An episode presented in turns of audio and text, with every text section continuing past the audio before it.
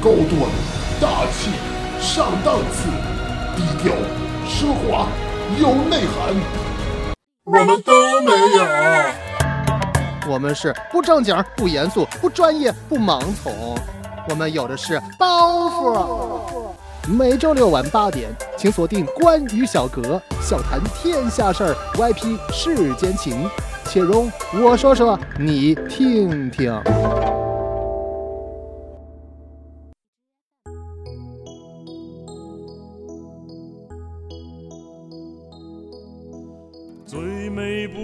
不过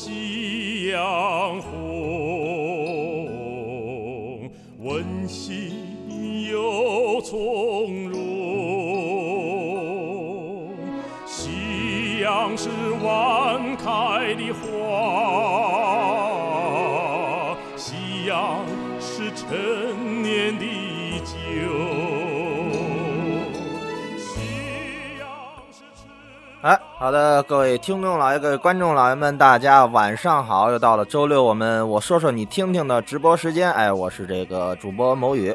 呃，今天呢，我们这个直播间里啊，来了这么两位熟人啊，也是我们的固定的主播的班底。啊、第一位呢是风行者，哎，雪峰。大家好，我是风行者。呃，那还有一位呢，就是我们直播间的吉祥物啊，豆豆。嘿嘿，大家好，我是豆豆。呃，今天我们这个话题啊，也是可能稍微有点过时了，但是因为今天又被翻出来了，所以说我们紧急决定啊，今天还是聊这个话题。就是什么事儿呢？前段时间呀，大概也得个把月了吧。这个河南的哪个地儿啊，我也记不清楚了。他们有一个这个篮球场，一帮年轻人啊和一帮老年人啊发生了冲突。冲突的原因是什么呢？就是老年人啊要用这个篮球场跳广场舞，但是年轻人呢希望在这个篮球场上打篮球。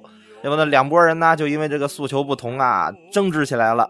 有一位老人呢，趁这个小伙子不备啊，下了黑手，应该算是照这个小伙子脑袋呀来了这么几巴掌，给小伙子打急眼了。小伙子要打他，结果这个老人以迅雷不及掩耳盗铃而响叮当之势啊，迅速的闪到了这个人群以外啊，消失无踪。呃，身手非常的矫健啊！我想起了段誉的凌波微步啊，这个我们也是今天这样。这样大家也听出来，我们想说什么话题啊？就是就这个事件说一说咱们现在这些老年人的晚年生活的问题。嗯，好像他们的业余生活不是那么的丰富。呃，今天还是就事论事吧，咱们从这个事件本身说起。我个人是怎么认为的呢？我个人当然观点可能跟大伙儿不太一致。我是认为这个篮球场，对不对？既然有两个篮球架摆在那里，也就是说这个场地优先应该是作为打篮球来使用的。如果说是只是一片空地的话，什么都没有，那么这片空地当然说你干什么都可以，你从事什么样的运动都没有问题。但是如果像是这种专业运动的话，那肯定还是应该在篮球场上办，因为篮球只能在篮球场上打，但是广场舞可以在任何的广场或者是空地上跳，你的选择性是更多的，但是篮球是没有那么多选择性的。所以说我个人是这么认为的。咱们两位嘉宾是怎么看的呢？你们可以说一说。呃，这个篮球场念乐安篮球球 对，德安场对吧？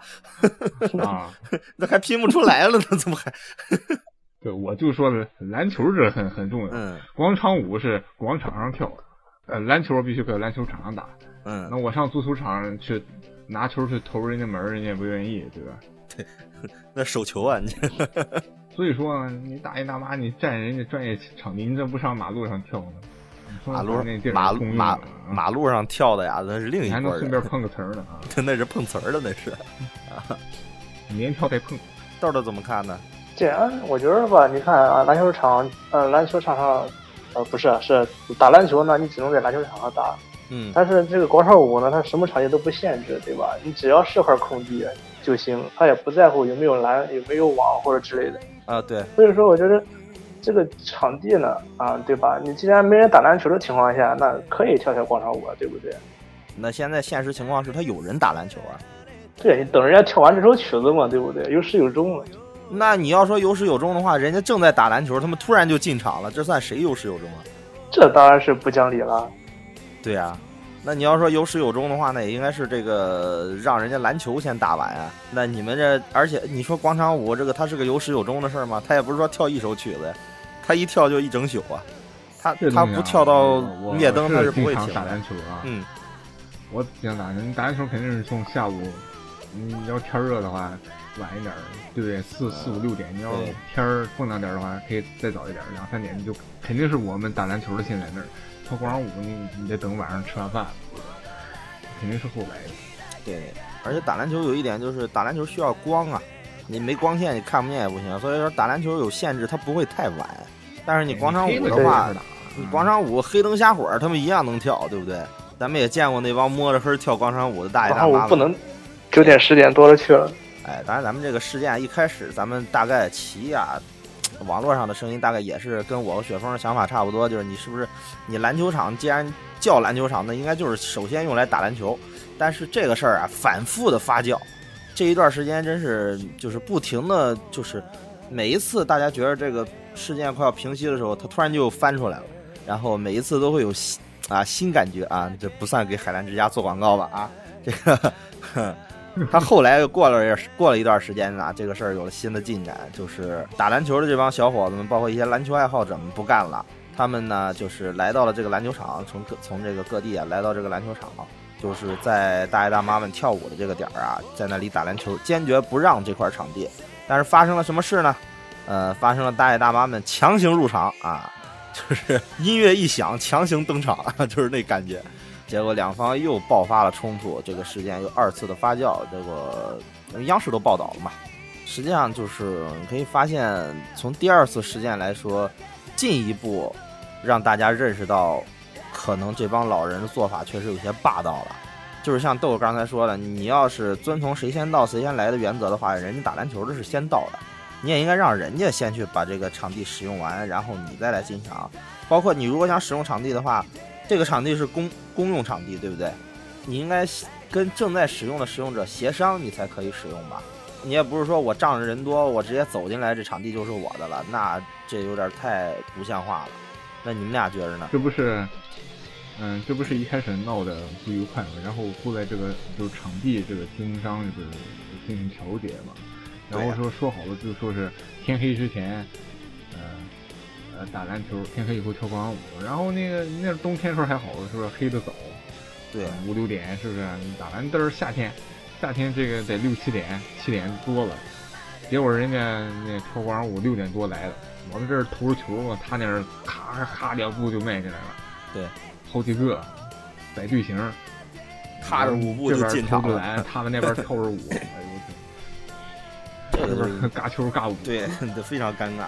你打球的也怕怕伤着他，他们也不敢往前凑，但是他就就在你旁边膈应你啊，就是就是这个感觉。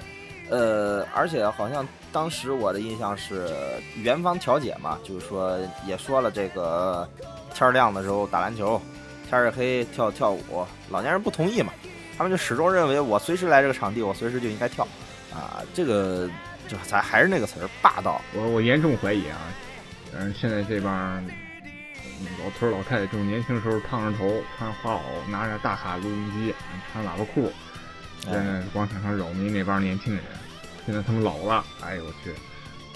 他们发现了爱好还没扔下，年轻的时候爱好的东西还是一样的啊。我们人老，我们心不老，那是心不老啊，身身体也不老，打起架来也是一把好手，对不对？对呀，他们年轻的时候占占人家篮球场的啊，是那时候空地儿多。是那个时候走哪儿都空地儿嘛，那个时候基础设施建的也没现在那么完善，对不对？而且咱们也要考虑到，好多那个时候跳舞的人都是些什么人呐？他就是他们这帮人，就是他们那一代的非主流，只不过他们那一代的时候，非主流把主流给干服了。对他们那样有钱上舞厅跳，没钱就是弄那录音机在外扛着录音机在广场跳，对不对？他们就是那个年头，那个年头，因为对吧？这个 造反有理嘛，对不对？那个年头，那个精神 精气神，对不对？啊，他们他们这个非主流的人士啊，比较容易掌握话语权啊。你说，你要现在是在楼底在楼楼底下跳的还是二十多岁的小伙会怎么样？呃，那那估计他们又不愿意了哈。这个事件啊，后来又发酵嘛，呃，再一次发酵，就是到了后来，元芳再一次调解，就是给这个老人们找了一块空场地。呃，想让他们就是把这个两方面给他隔离开嘛，就是你打篮球的篮球场给你，这个你跳广场舞的，我们也给你找了一块空地，你们就在空地里跳。结果呢，老人们以这个空地太小跳不开为由，又拒绝了这个方案，啊，依然是想在篮球场占场地啊，跟这个打篮球的小伙子们呐争一争。这个实际上咱们现在看呀，就是好像这个老人这方面有些无赖了，就场地已经给你找了，你又嫌小。咱们实际上看一看这帮老人用的场地其实并不大，他们在篮球场的时候跳的间隙还是很远的，每个人之间。但是我感觉这个时候好像就双方已经开始斗气儿了，就是我就算不用这场地，我也不让你用，好像就是这种心态了。那雪峰，你你觉得呢？争场地。对啊，就是不是争场地，已经开始斗气儿了啊。老人们想，我年轻的时候靠那哪不能跳啊？哪都是我的，对，嗯是吧？我扛着那大卡录音机，咔咔跳。你现在他现场地小，你上马路上跳去，那是场地大。哎，天安门广场场地大。对你等他那就车不来的时候，在上面跳呗；车一来了走。你和那个你人家投篮球的时候，你往前凑合不一样了。对，他们现在就不争场地，斗气儿。你关键是篮球场，篮球场。你不打篮球，什么篮球场？那豆儿怎么看呀？这个主要还是斗气儿的面比较大吧。你，嗯，咱们生活中也经常看到，就是一些一些人跟跟老年人争场地啊，争争跳广场舞的场地，但是并没有像他们闹得这么大嘛。他这到后期就纯粹是啊，给他划一片小地方，呃，纯粹就是说斗气嘛。你说，你说年轻人斗气儿，老人斗气儿啊？双方都在斗气嘛。啊，我不认为，年轻人可没跑到老年人场地去站去。因为那个，毕竟那个地方没有篮球篮篮篮球架嘛。嗯，那那那他就不存在年轻人斗气儿的因素。但是但是年轻人就就真的没有没有斗气儿的因素吗？斗气儿的话，我们不打篮球，我们改踢足球。对呀，那要斗气儿的话，我们上那踢毽子去，我们不让你跳。不不不。他那个一群人到篮球场去强行打篮球，这不是这不是斗气的那个表现吗？我操！我打篮球为什么为什么我在篮球场打篮球要强行打篮球？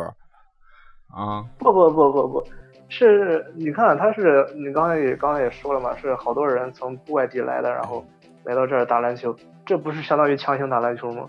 这怎么强行打篮球？人先来的呀！我哪儿的哪儿地儿，我我不能来打篮球啊？对不对？我我作为我作为支球支持打篮球的这一方，我在完全合理合法的情况下，我到篮球场来使用这个篮球场，我不存在任何的斗气儿行为，只是在他们来强行占我占我场地的时候，这次我没有让出去，对不对？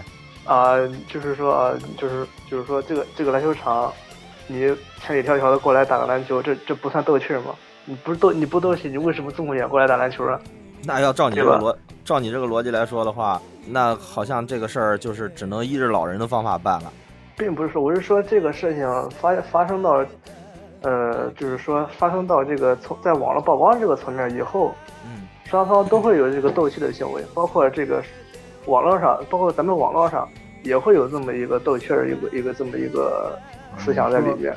但是说是是确实有斗气儿的心理存在，但是咱们说这个情况啊。就是现在，咱们单就这个事情来说，就是我已经给你找了另外一个场地了，你也可以在那里跳广场舞，只不过可能确实稍微挤一点，对不对？咱们将就将就，又不是不能跳。你广场舞本身对对场地的要求就不是很大，找片随便小区空地停车场你都能跳。那你现在非得揪着一个篮球场不放，那你现在这个情况，包括后边发生的一系列事儿，你确实发现这帮老人不厚道，他就是我不用，我也不能让你用。这个事件后来又发生一一个事儿，就是。他们河南当地的老年人篮球队来到这个场地，一群七十多、六十多，甚至有些老人都八十多岁了，高龄啊，来到这块篮球场，在这里打篮球，声援这些小伙子们。呃，咱们也可以看出，老人们啊，也不是都蛮不讲理，老老年人他也有明事理的，他知道这个篮球场啊，他应该是打篮球，他也有站在小伙子这个层层面帮这些打篮球的年轻人说话的。呃，而且这个这个新闻之之所以非常有意思的一点，就是这帮人比那帮跳广场舞的年龄还大。你说这帮人说，哎，他们他们来就有帮二十多岁的不要脸的占我们的场地跳舞。啊，现在有现在有七八十岁的来了，而我们也在这打篮球，那你们还敢动手吗？他这几次发酵，并不是说反转，他因为是事事件的不停的，就是白热化嘛。嗯，不存在反转，因为事情一直是在往一个激烈冲突的方面在发展，并不存在就是今天是老人嗯，爆出来老人有问题，明天爆出来年轻人有问题，而说这个事件始终都处在一个老年人的舆论并不利的情况下，在往前发展，包括今天，呃，应该是从昨天晚上开始吧，到今天这个事件再一次发酵，就发展到什么程度呢？现在这个篮球场场场地封闭了啊，就是你也别打篮球，你也别跳舞了，这管子这这场地我们给锁上了，你们谁也别进来，咱们 蹲蹲性啊，也叫降降温啊，让你们两方面都冷静冷静。结果呢？小伙子们是没篮球打了，这帮跳广场舞的大爷大妈们呢，一样有地儿跳舞。人家怎么干呢？人家跑到羽毛球场啊，把人那场地又给占了。嘿，这这我跟你说的就有意思了啊！你说，你说，你说这咱们还能说什么呀？这咱们我我是个人是真的觉得不能说什么了。对，你说你说，人家打羽毛球的又不愿意了，是不是？关键是特有意思是什么？你知道吗？打打羽毛球这帮人说啊，这我们用的场地，你们怎么来占我们的了？你帮这这帮老人老人怎么说？什么老人说我们用这场地用了好些年了，不睁着眼说瞎话吗？这不是？人家也没正眼说呀。我们二十多岁的时候就在这跳。嗨，这个事儿就先撂在这儿吧。咱们还是说重点吧。今天其实我们本来打算的重点啊，是想说一说，就是就这个事情来说，我们畅想一下我们仨人自己的老年生活会是一个什么样。啊，我如果是我老的话，那现在这个时候，我应该应该喊着宇哥，喊着黎明哥，咱们几个人哎一块儿，呃开一局风暴英雄。哎，你是玩风暴英雄？黎明还能动他吗？不是，你是玩风暴英雄啊，还是玩这个这个这个王者荣耀？王者荣耀啊？对呀，王者荣耀。啊，那你说风暴英雄干什么去呢？你不，你不是不玩王者荣耀吗？啊，那玩啥？不是为了照顾你吗？你说到咱们那岁数的时候，暴雪还有没有都不好说。你这，嗯，哎，风暴英雄，但是我相信王者王者荣耀应该还是会有的。王者荣耀放心，绝不会有的，你放心啊。到时候游戏更新换代，等你六七十岁的时候，那游戏都成什么样了？那游戏许都不在电脑，不不在主机上了，许就是一个直接就是那个那个那个那个虚拟现实了，就那种。对对，街上跑呢，你还玩儿？对。到时候，到时候站人篮球场玩这东西。嗨，哎，对，到时候站人篮站人篮球场玩 QQ 炫舞，是不是？到时候戴着 VR 眼镜在篮球场上，在篮球场上玩玩那个体感游戏。你没发现吗？所有年代的非主流都对都对舞蹈感兴趣。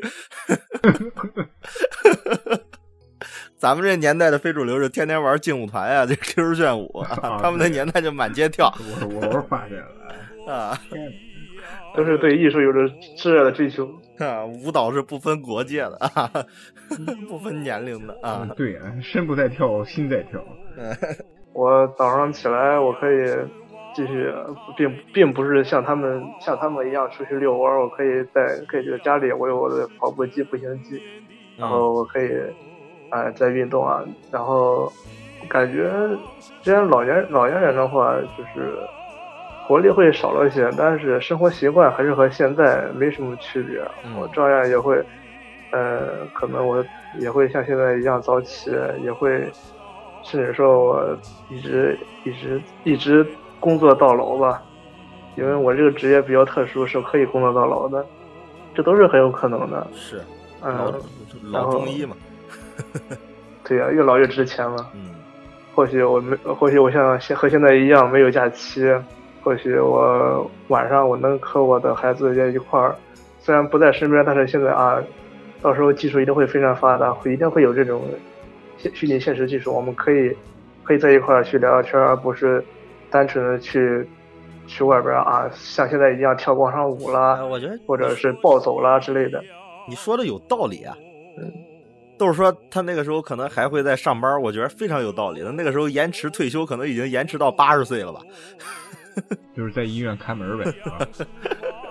你那时候，你你那时候手估计也哆嗦了，你还能扎针吗？你现在是个优秀的大夫，是吧？现在是个优秀的老大夫。嗨，这不废话吗？这不是，就没升啊。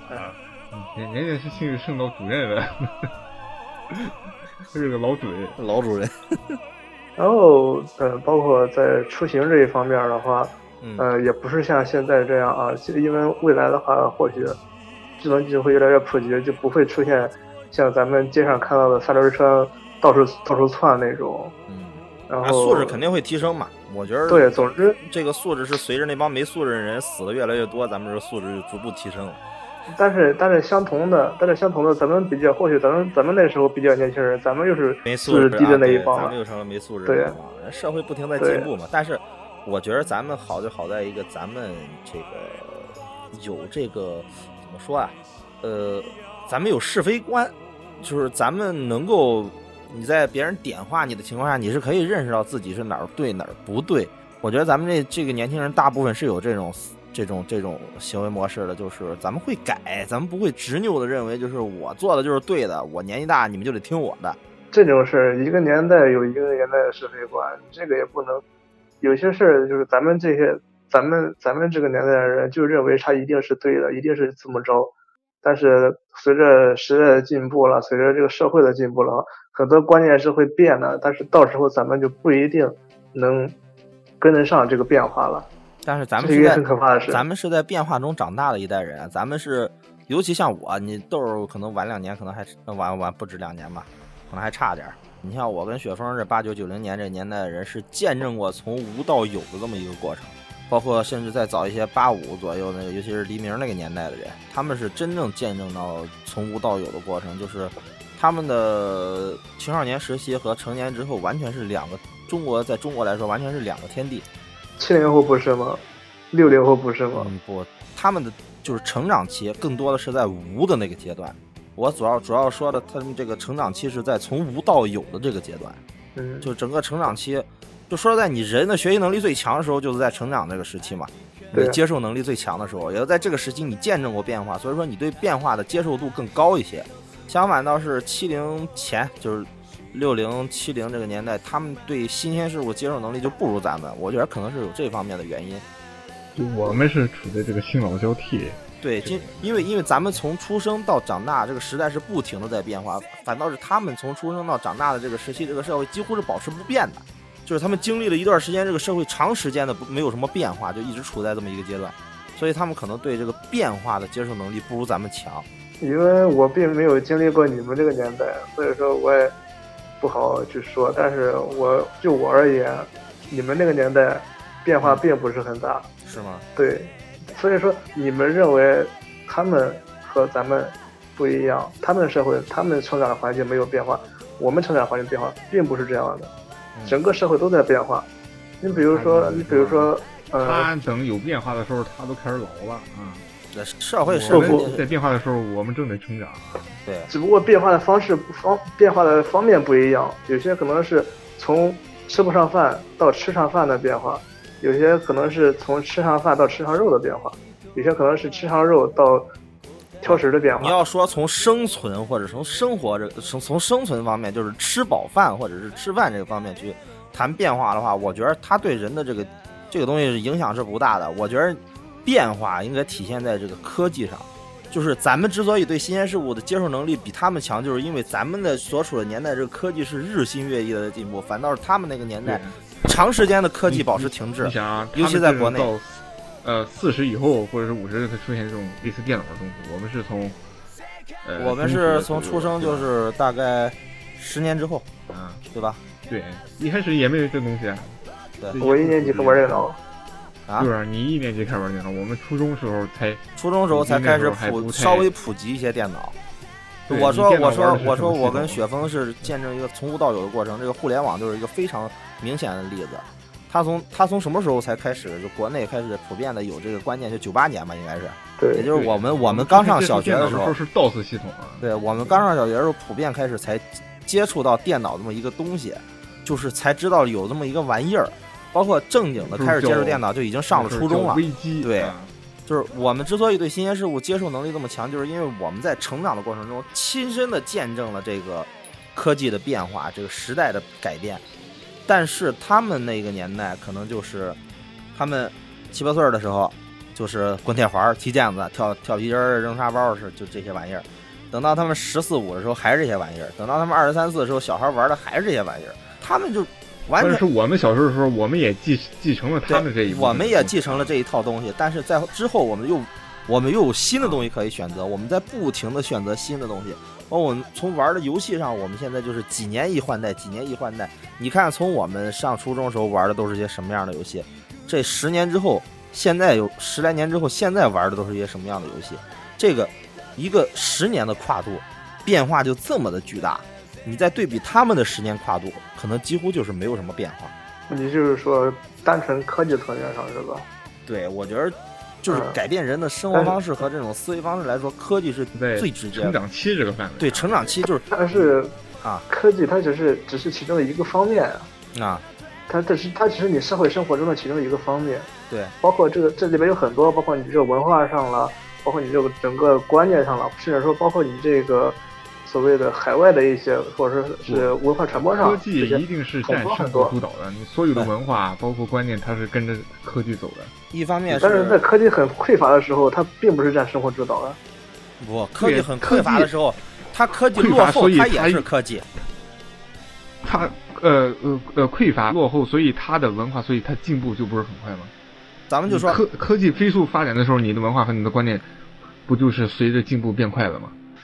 他们那个年代就是就是科技落后，他们仍然是在使用科技的，只不过他们的科技几乎没什么变化。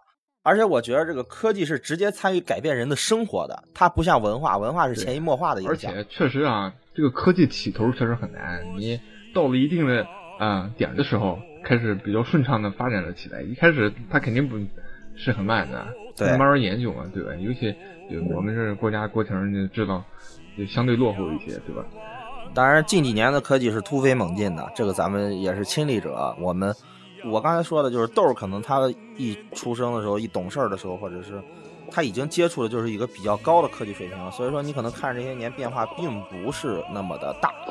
所以我说，我跟雪峰，就我们这个年代或者再早一些人，基本上是经历了一个从无到有的过程，有好多东西从没有到有，我们是正经的在成长期在学习这个事情。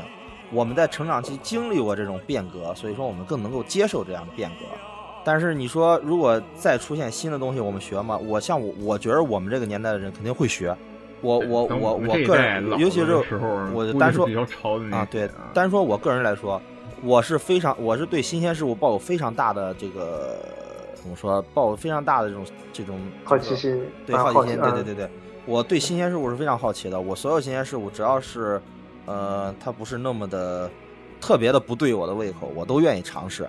大部分的新鲜事物我都还是愿意尝试。当然，像那种就是嗯，跟我的可能对我的生理感觉可能有一些对冲的这种东西，我可能就会避开它。等级啦？对对对，就是 跳伞啦？对对，会会让我产生生理上的排斥反应的，可能我就会我就会远离它。但是大部分的东西，只要我生理上没有排斥感，我都会去接受它，我都会去学习它。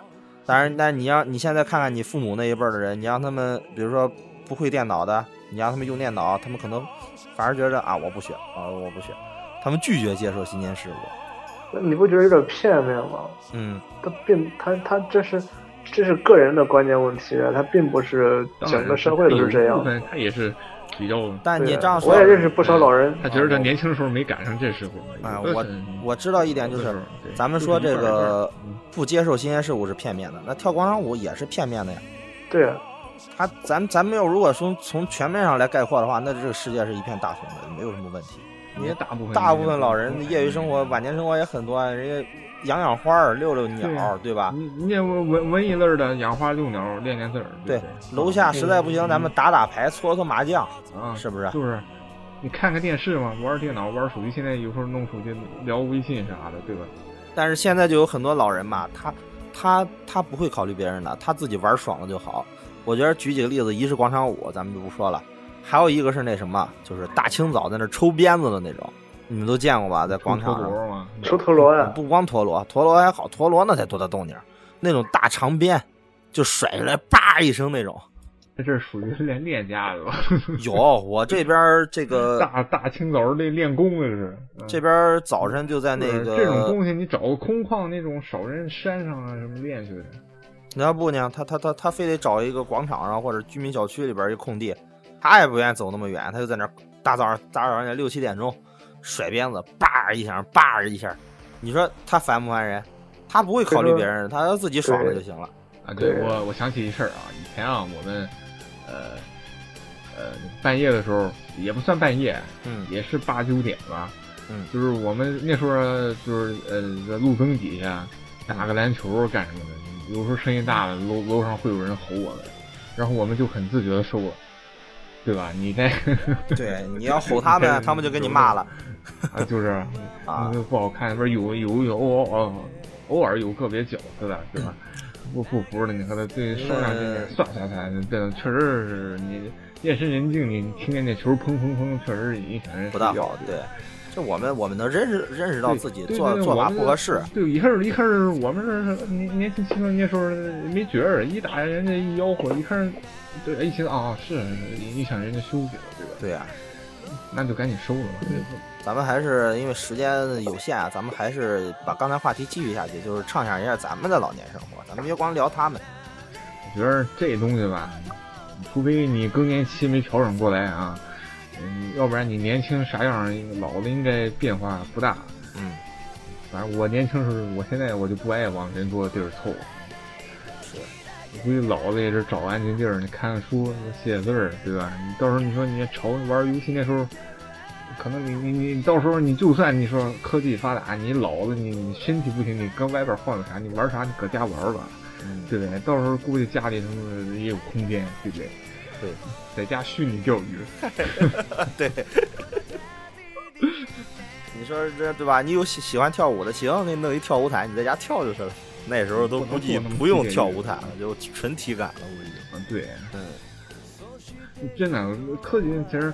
你说就是没发达的那么邪乎，说满天飞那不至于啊，你起码就是，呃，以后可能你说你真有喜欢跳舞，你在家也许那时候就在家可以联动了，对不对？哎，我觉得到时候会会发展到一个什么程度？就是咱们现在既然能够在网真是不用出门，在网游里边开一个虚拟的房间，所有人都加入到这个房间里边，那咱们到那个年代可以利用可以利用 VR 技术做一个广场出来嘛？啊，对，你在这个广场里可以看到其他的你的舞伴，对不对？最关键的就受益者就是死宅，还对，就是你科技发达，这人就是出门机会你可以变少，不是说你嗯不能出，就是你不爱出的话，就是不愿意能过着不错啊。对，一样。对啊，早上出门买菜，早上出门买菜可以派一个无人机去，然后无人机就给送来了，就不用不用跟小孩子一块挤公交车了。到时候有一百五十岁打跳广场舞的给我打下来。关关键是到时候无人机还得具备砍价的功 能。那都用五 A 机了。老板，这个才多少钱一斤？啊，那那我我说说我的吧。你像我现在，我是比较赞同旋风的说法，就是你现在基本上什么爱好，你老年就是基本上什么爱好。就像刚才说，他们二十多岁的时候就跳广场上跳，他们现在还是在广场上跳。那我现在可能爱好就是打打游戏，对吧？写一写文字，然后，哎，我个人喜欢养宠物，就可能就招招猫逗逗狗，对不对？那我肯定到了老年之后，我也就是基本上就做这些啊，呃，在家里没事儿写写呀，呃，包括可能年纪大了之后，我一样还是会唱唱歌，对不对？玩玩音乐，这个好多的乐器，年轻的时候没没没时间学，或者说没有精力学。到老年之后不用考虑那么多事儿了，我可能就会把一些我喜欢的乐器再捡起来。但是那个时候可能确实是人的学习能力不如以前，但是陶冶情操嘛，对不对？也总比上街这个这个这个跟人家起争执在家唱啊，别上街来的强，对不对？那肯定在街上唱那得收钱，你 那叫撂地。这个报摊儿啊，这个比如说咱们也学学人家老年人，老年的老了之后，这个养养鸟，对不对？可能咱们年轻不觉得养鸟有什么意思，可能年纪大了可能觉得养，呃，出去遛遛鸟，种种花。养鸟不是就养宠物的一种吗？啊，咱们可能皮卡丘，咱们咱们可能还会还会继续吸猫。别说真有可能，到时候真是满街抓抓这个 宝可梦，这 这也挺有意思的，一帮老头儿，你说。是来死招人，哎，矿上都见着了，我就来这来你这儿踢馆。对，到时候我们上篮球场去，篮球场上有稀有小精灵啊，对，人家打篮球，我们在那儿抓小小精灵。一会儿呢，一会儿我们把把把他们打了。到那个时候，说不定这个虚拟现实技术就不需要你用手机，不需要你带 VR 了，可能。直接就是有这种卫星就空投了，这可能，咱们看这科技会不会爆炸吧？到时候说不定这个这个这个全息投影的技术，说不定到时候又牛逼了。嗯，直接就就在现实中给你投一个出来，说不定就到时候到这种程度了啊！反正我觉着咱们咱们以咱们现在的这个想象力啊，确实也想象不到到那个年代会有什么样的科技，咱们会有什么样的生活。如果单从现在来论的话，想象还是就是。未来五六年可以想象到，但是再往再往后就很难想象到了。基本上想象的还是以现在为基本，就想象一下咱们老年什么，对可能过个十年二十年，更多的这种新鲜玩意儿出来了，咱们又又又会又会去追逐那些东西。到老年了，可能你的你的你的爱好会更加的丰富。然后嗯，说实在，我觉得咱们这一帮人的老年生活应该是非常充实的。就是咱们的，咱们从从出生到现在，咱们的精神生活一直是非常充实的，咱们不缺一些精神生活上的东西。你可以看书，你可以看一些影视剧，可以看一些动漫，可以打游戏。而且到我们老的时候，就是出新事物，我们应该是能接受得了。对我们，我们是一直是在这么这么一种丰富的一种多彩的环境下长起来的，不像他们，他们的精神生活是相啊。啊，他们那个年头精神生活是相当匮乏的，他们可选关键是啊，的东西很多到我们这一代啊，老的东西还能传一点儿啊，反正老东西还能传一点儿。我个人认为，再往下那就不好说了。现在就是跟那小一点说什么，我们就是再老一点那个歌手，他们都呃什么演员，他们都不认识了。再我觉着那就好没了。可能再过二十年，就是提个四大天王，那估计没人知道了。京剧如果没有国家扶持的话，可能很难再见到了。你提个沙家浜，啥玩意儿？沙家浜那些东西，那那那说，所以说我说那些东西都不能算是正经的京剧，那现代京剧那都是那个年代的产物，对不对？好吧，甚至时空斩，啊，对，时空斩、世界亭、空城计、斩马谡，对不对？都这些老玩意儿，你现在还有人听吗？这边没人听了。你像我们这些搞传统艺术、搞传统文艺的，我们自己都不怎么听啊！你不对听，起码知道，对吧？你哎知道一些啊，知道一点儿算小知识点。你在网上传，天天天天，嗯，我就比我小的还不多呢。你跟他说 F 四，他都不知道。你说你上哪说理去？现在这个还是一女的，文化的文化的这个更新换代啊，非常的快。就是大陆现在可能还不显，你像你看一下韩国，他们这个偶像文化，这这几年，这可能一两年这一波人就过去了。那他们为什么不服兵，不愿服兵役？你就是你去服也是回来完了，人家不认识。两年回来就没人认识你了，对，就是这个啊。对啊，也 不一定。